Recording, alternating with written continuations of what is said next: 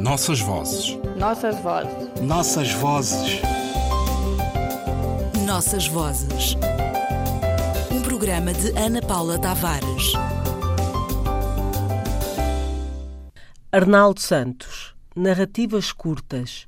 Os contos de Arnaldo Santos refletem uma preocupação própria e singular no que respeita ao tratamento da linguagem, caracterizada por um grande preciosismo e rigor na escolha dos elementos e recursos que a informam.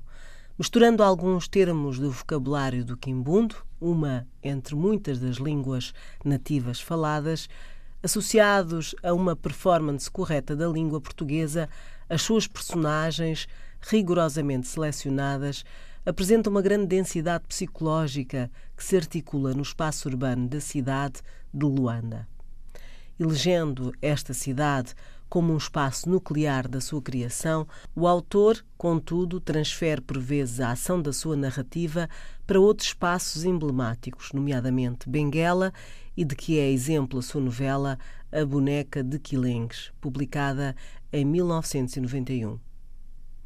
Então, fruto de outra situação espacial, as personagens desta novela constituem-se através de uma linguagem que recorre agora a uma simbiose da língua portuguesa e de termos do vocabulário umbundo.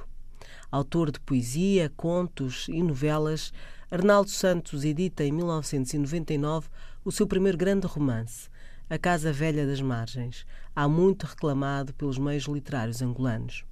Não sendo um romance histórico, por ele perpassam personagens e acontecimentos que nos remetem para a realidade sociocultural. Arnaldo Santos é natural de Luanda, onde nasceu em 1935, fez os estudos primários e secundários em Luanda. Na década de 50, integrou o chamado Grupo da Cultura, colaborou em várias publicações periódicas luandenses, entre as quais a revista Cultura, o Jornal de Angola, da década de 60, a ABC, Mensagem da Casa dos Estudantes do Império. É membro fundador da UEA, União dos Escritores Angolanos. Passou a infância e a adolescência no bairro do Quinaxis, topónimo que ocupa um lugar privilegiado na sua produção narrativa.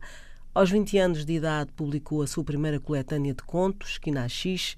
Com o livro de crónicas Tempo de Munhungo, obteve em 1968 o Prémio Mota Veiga, um dos poucos atribuídos em Luanda na década de 60 e 70. Arnaldo Santos é um autor que se situa num nível singular de tratamento da linguagem. É um preciosista na depuração do texto narrativo curto e de todos os seus recursos e elementos. Daí que a sua ficção narrativa não tenha conhecido, até à década de 90, variações para além do conto Quinaxis, crónica Tempo do Munhungo e novela a boneca de Quilengues. No dizer de Jorge Macedo, ele usa léxias quimbundo no interior de um português de luzidia correção.